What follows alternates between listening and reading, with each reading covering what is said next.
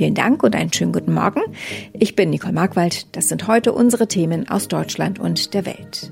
Die Pandemielage in Deutschland wird bedrohlicher. Der Bundesrat entscheidet heute über einen Gesetzentwurf zur Stärkung des Mieterschutzes und das Comeback des Jahres, aber veröffentlichen ein neues Album. Das Robert Koch Institut hat seinen Wochenbericht vorgestellt. Darin änderte das Institut die Risikobewertung für unverständig oder nicht geimpfte von hoch auf sehr hoch. In dem Bericht wird aber auch nochmal betont, alle verfügbaren Impfstoffe schützten nach derzeitigem Erkenntnisstand bei vollständiger Impfung wirksam vor einer schweren Erkrankung. Doch trotz der vorhandenen Impfstoffe rollt die Winterwelle. Die gemeldeten Neuinfektionen haben in Deutschland einen neuen Allzeithöchstwert erreicht und Kliniken warnen regional schon vor Überlastung. Wie soll Deutschland durch die kommenden Wochen und den zweiten Corona-Winter kommen? Darüber beraten aktuell die Gesundheitsminister von Bund und Ländern. Vorab stimmten sich der geschäftsführende Bundesgesundheitsminister Jens Spahn und Ärzteverbände ab und einigten sich auf eine einheitliche Linie für Auffrischungsimpfungen. Ronny Thorau berichtet aus Berlin diese Vorabstimmung zwischen Jens Spahn und den Ärzteverbänden.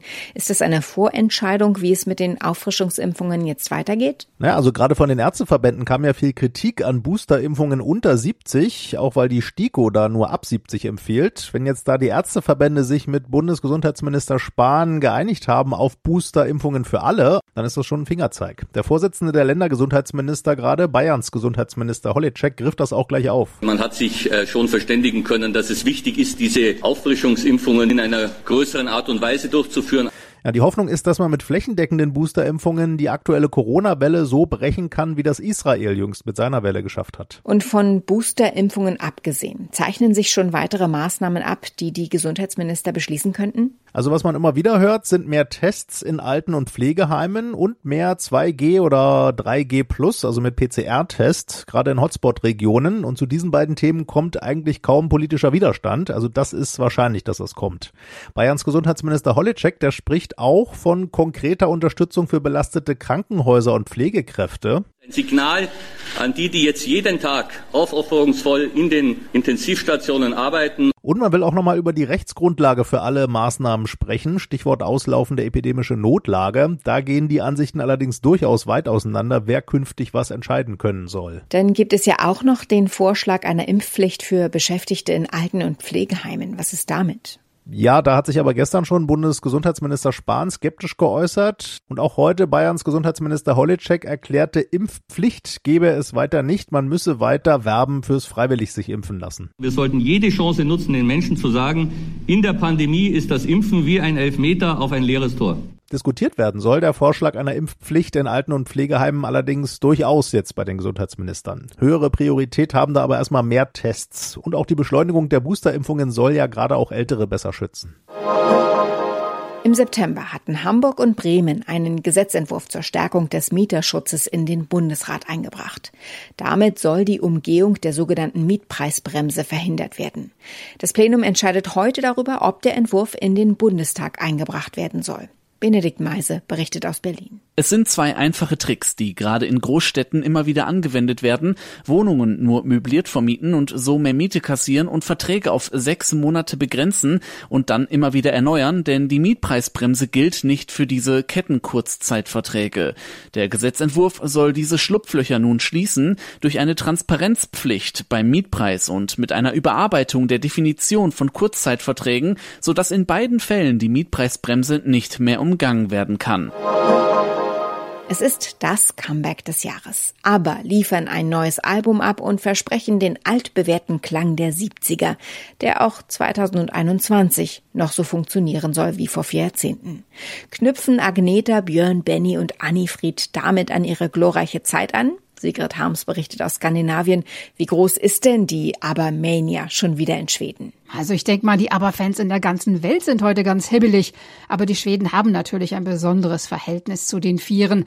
Ihre Musik und vor allem auch ihr Erfolg sind ja Teil der schwedischen Identität. Seit ABBA die ersten drei Songs veröffentlicht haben, wird in den Zeitungen viel diskutiert, ob die nun genial, schlecht oder einfach nur ein alter Aufguss sind. Aber egal, ob man ABBA liebt oder hasst, die Band ist ein Gesprächsthema in Schweden. Und das sieht man schon daran, dass die Zeitungen in den letzten Tagen fast täglich was über ABBA berichtet haben. Wie genau das Album? Wird praktisch die gleiche Musik wie vor knapp 40 Jahren gemacht oder haben sich Agneta, Björn, Benny und Annifried nochmal neu erfunden? Na, neu erfunden würde ich nicht sagen. Die Songs klingen alle eindeutig nach ABBA, auch wenn die Stimmen von Agneta und Annifried natürlich älter geworden sind. Das Arrangement, also die Solos der Frauen, Klavier, Streicher, überhaupt viel Orchester, all das ist ABBA.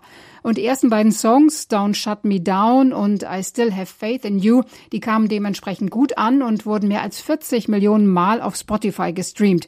Aber ob sie nun diesen Ohrwurmcharakter haben wie Dancing Queen oder Mamma Mia, da bin ich mir nicht so sicher. Wie nervös sind die Musiker denn selbst? Ihr Comeback könnte ja auch ihr Denkmal beschädigen, wenn die neue Musik nicht so gut ankommt wie die alte. Ja, Benny hat gesagt, dass es ihm eigentlich ganz egal ist, ob das Album gut ankommt. Wir haben nichts zu beweisen, sagte er. Das Schlimmste, was passieren könnte, das wäre, dass die Leute sagen, dass aber früher besser waren. Also so what? Björn ist nicht so cool. Er sagte in einem Interview mit der schwedischen Nachrichtenagentur TT, dass er schon nervös sei, wie das Album aufgenommen wird. Nun muss man aber dazu sagen, dass Benny und Björn beide Perfektionisten sind. Also sie hätten die Songs sicher nie veröffentlicht, wenn sie nicht selber davon überzeugt wären, dass sie richtig gut sind. In unserem Tipp des Tages gehen wir nochmal zurück zum Thema Corona und die Impfdebatte. Denn das sorgt für Zoff in Familien, es belastet Freundschaften manchmal sogar so sehr, dass diese zerbrechen kann man als Geimpfter mit jemandem, der die Impfung ablehnt, befreundet sein. Die Psychologin Ulrike Scheuermann schreibt in ihrem aktuellen Buch Freunde machen gesund darüber, wie wichtig Freunde sind. Mit ihr sprechen wir über Freunde, die durch die Impffrage zu Fremden werden.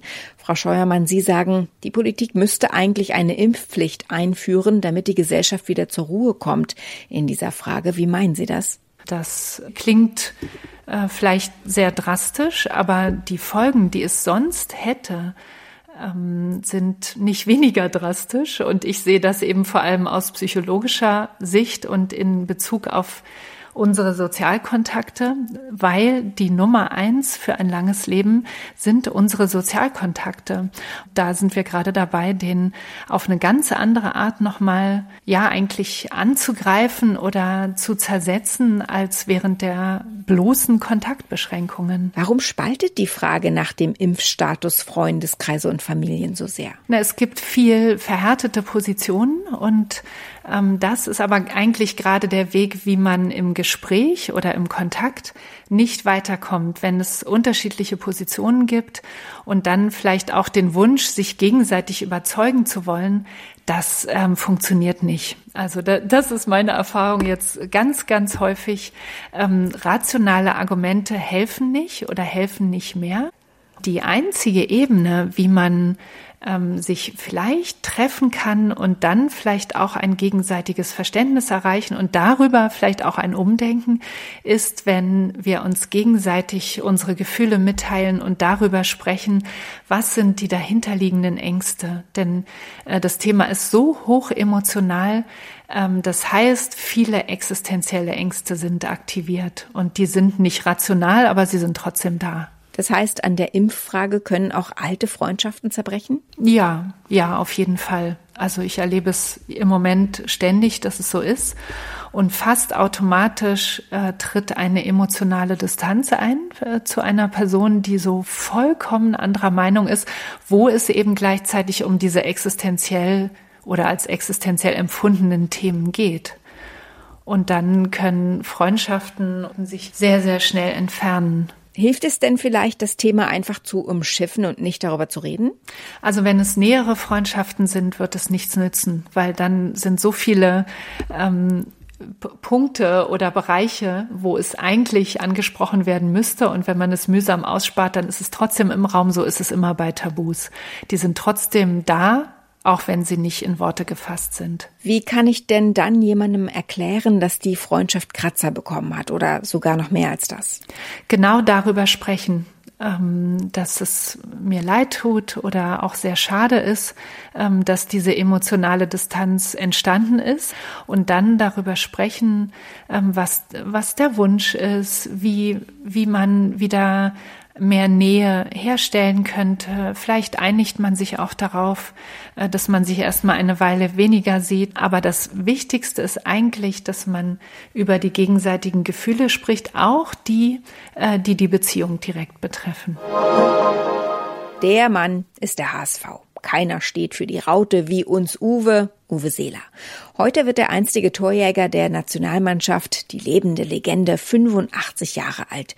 Thomas Thronfeld, was hat Uwe Seeler denn so populär gemacht bis heute? Das waren ja nicht nur seine Tore, oder? Ich bin stinknormal und das gefällt mir. Das hat Uwe Seeler selbst über sich gesagt und das ist sicher einer der Gründe für seine große Popularität. Bis heute bitten ihn die Fans ja um Fotos, wenn sie ihn irgendwo erkennen, obwohl ja seine große sportliche Zeit die 60er Jahre waren. Damals war Seeler der Torjäger überhaupt in Deutschland und er hat damals ein Millionenangebot von Inter Mailand ausgeschlagen und ist beim HSV geblieben. Und sowas vergessen Fans natürlich nicht. Neben seinen vielen Toren, die er ja zwischen 1958 und 1970 auch bei insgesamt vier Weltmeisterschaften erzielt hat. Soweit das Wichtigste an diesem Freitagmorgen. Ich heiße Nicole Markwald und wünsche einen guten Tag.